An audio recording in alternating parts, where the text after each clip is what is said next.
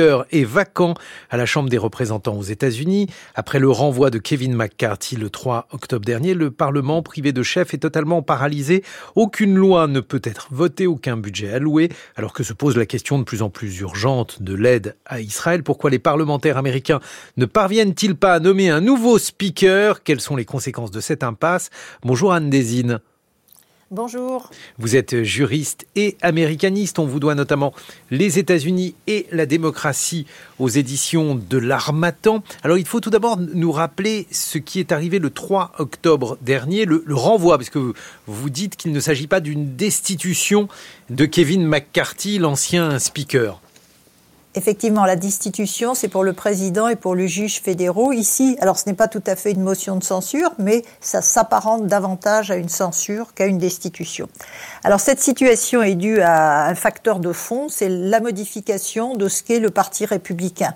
Depuis 2010, l'émergence du Tea Party et surtout depuis la montée en puissance du fameux Freedom Caucus, dont Gates qui est à l'origine de la motion de censure, et Jim Jordan, l'un des candidats, sont les fers de lance. Le Parti républicain est devenu composé de, de factions, et en particulier cette faction qu'on appelle parfois d'extrême droite, mais que j'appellerais plus volontiers destructrice, voire nihiliste, qui est trumpiste mhm. et qui ne veut surtout pas légiférer, qui veut détruire. Et puis l'autre facteur, lui, il est plus conjoncturel. McCarthy, en janvier, pour se faire élire, a cédé à tout, à tout ce que voulait cette frange nihiliste. Et en particulier, il a accepté que si un des membres de la Chambre voulait une motion pour le renverser, cela suffisait. C'est ce qui s'est passé. Matt Gates a demandé la motion, la motion a ensuite été mise au vote et a été adoptée, et donc M. McCarthy a dû quitter le poste de speaker. À quoi sert ce poste, Anne Désine? Ah ben, C'est un poste important, c'est en fait le président de la Chambre basse, et euh, dans, dans le système actuel, il a d'énormes pouvoirs, et en particulier, il peut empêcher, il peut mettre à l'ordre du jour, mais il peut aussi empêcher qu'un texte soit mis à l'ordre du jour alors qu'il y aurait une majorité bipartisane, donc piochant à la fois chez les républicains et chez les démocrates, pour se prononcer sur un texte de bon sens. Donc c'est un, un, rôle de, blocage. On savait qu'il était puissant grâce à Nancy Pelosi. Elle, elle s'en est servie pour faire avancer les choses. Mais elle tenait ses troupes. Elle avait, elle aussi, une petite majorité. Mmh.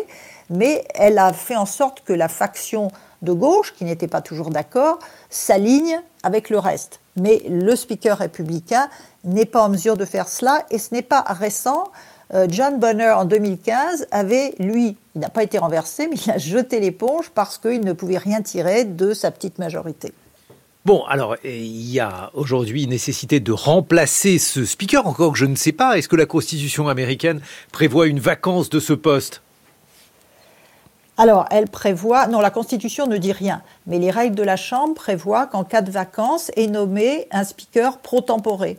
Alors, c'est le cas de M. McHenry, mais avec un seul pouvoir, celui de veiller mhm. à la bonne élection du vrai speaker. D'accord, donc ça ne peut pas rester comme ça éternellement. Voilà, donc il a présidé d'abord à l'essai du, du, de, quelqu'un d'important du parti, Scalise, un tout petit peu plus modéré, mais enfin on ne peut plus utiliser ces mots, ils ne veulent rien dire, qui n'a pas obtenu les 217 voix nécessaires. Ensuite, il y a eu le premier tour de scrutin de Jordan, 200 voix, on est loin du compte. Et deuxième tour de scrutin, 199. Euh, Donc il a même perdu un soutien alors que son camp fait des pressions, voire des menaces sur les républicains en disant vous avez intérêt à voter pour Jordan, sinon on va vous mettre un candidat lors de la primaire et des, appels aux épouses, littéralement des menaces. C'est peut-être ah d'ailleurs ce qui a fait changer. Alors il y a eu deux renversements hier. En fin d'après-midi, on a annoncé que Jordan renonçait à se présenter à un troisième tour de scrutin et acceptait l'idée, donc flottée par certains des républicains, mhm. de dire on donne davantage de pouvoir à McHenry. Et puis, début de soirée, de nouveaux renversements, il était prêt à ce qu'il y ait un troisième tour de scrutin.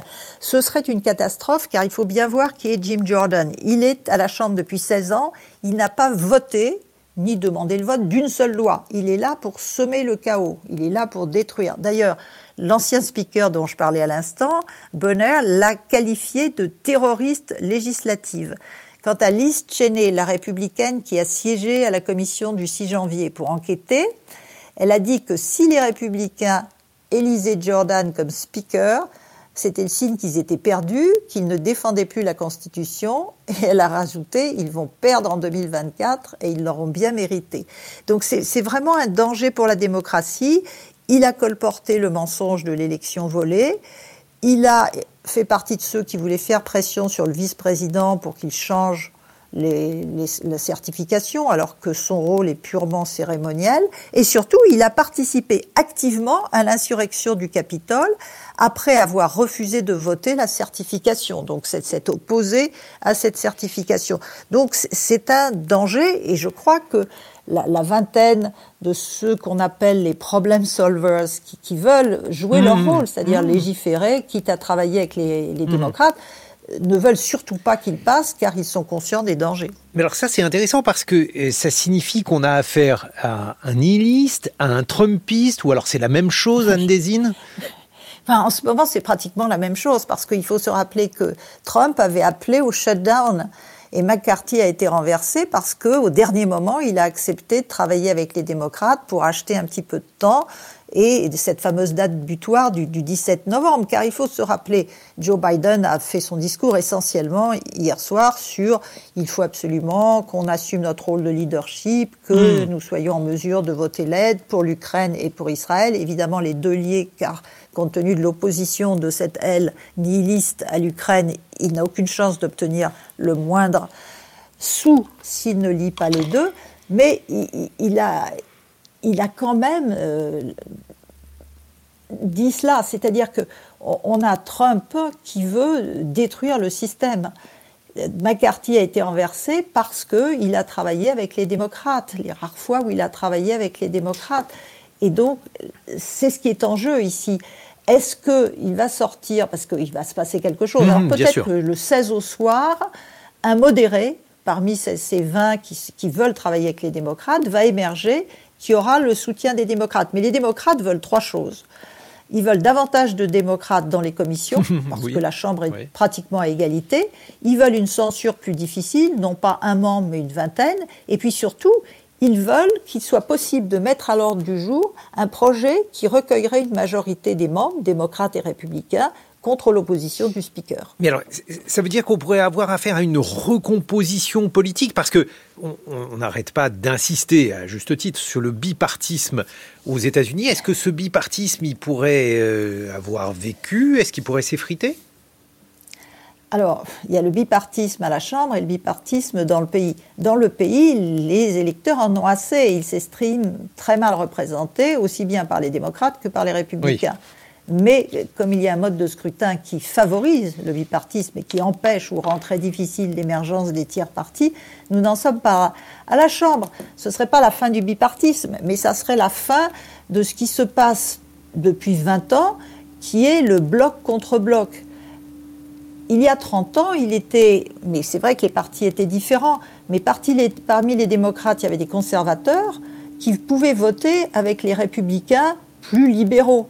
Donc il y, avait, des blocs différents qui permettaient de légiférer, qui permettaient d'avancer grâce à des votes bipartisans. Ce n'est plus possible parce que maintenant, les deux partis ne sont plus des adversaires, mais des ennemis. Et dès lors qu'un texte est proposé par un camp, par définition, et c'est tout vrai en tant que réaction du côté républicain, mais les démocrates sont devenus un peu semblables, dès lors qu'un texte est proposé par un camp, l'autre va s'y opposer farouchement.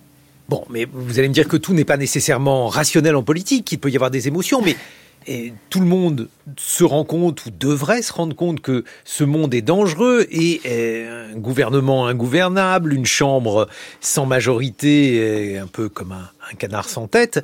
Euh, tout cela, c'est malgré tout inquiétant, non euh, Il y a vraiment des gens qui misent sur le chaos, Anne Désine? Je crains que oui. C'est-à-dire que, bien sûr, les élites se rendre compte des, dangers. Là, je parle ah des Américains. C'est vraiment un monde euh, dangereux que celui-ci. Voilà. Mais les Trumpistes, les Trumpistes sont, enfermés dans, ce monde malade de Trump et ne, ne, veulent pas, je ne sais pas s'ils ne se rendent pas compte, ils ne veulent pas. Et puis il y a aussi les, les, réseaux sociaux, ils sont enfermés dans, dans, ces boucles, dans ces bulles cognitives où on leur ressasse ce qu'ils ont envie d'entendre. C'est-à-dire que euh, ils sont tous pourris et il vaut mieux encore qu'il y ait un shutdown plutôt que d'accepter de travailler avec l'autre partie. Et c'est une vraie violence. On parle de la violence par les armes à feu, mais il y a une violence politique qui est considérable de nos jours. Mais alors, dans ce cas-là, si euh, d'aventure euh, on fait un peu de politique fiction, il devait prendre le pouvoir aujourd'hui même, au lendemain donc du discours de, de Biden, il rapatrierait les porte-avions, il ferait en sorte que l'Amérique n'intervienne plus du tout sur aucun lieu de guerre non, alors nous n'en sommes pas là parce qu'il y a quand même pas mal de prérogatives. Non, bien, sûr, mais c'est pour ça que je vous proposais de faire un peu de, politique fiction en conclusion. Bon, là par exemple, quand Biden a redéployé en particulier les deux porte-avions, ça relève tout à fait des prérogatives de l'exécutif. Simplement, il y a un moment où il va manquer les fonds. Mhm. Donc, quelque part, il faut bien voter le budget. Alors, là, il sera euh, obligé effectivement euh, de faire appel à la Chambre et donc euh, on espère que d'ici là, il y aura un speaker de la Chambre qui aura été choisi. Merci beaucoup Anne Désine. Je rappelle que vous êtes juriste et américaniste et on vous doit notamment les États-Unis et la démocratie, livre que vous avez publié chez l'Armatan. Dans quelques instants, nous serons en compagnie d'Alexandra Delbo avec Science. Je vous rappelle le podcast de France Culture consacré aux mots du conflit euh, Proche-Orient. D'ailleurs, ce podcast essentiel à la compréhension des événements en cours, eh bien aujourd'hui, il vous permet de définir trois mots supplémentaires. Le lexique s'enrichit. 6h51 sur France Culture. Dans quelques instants de la science.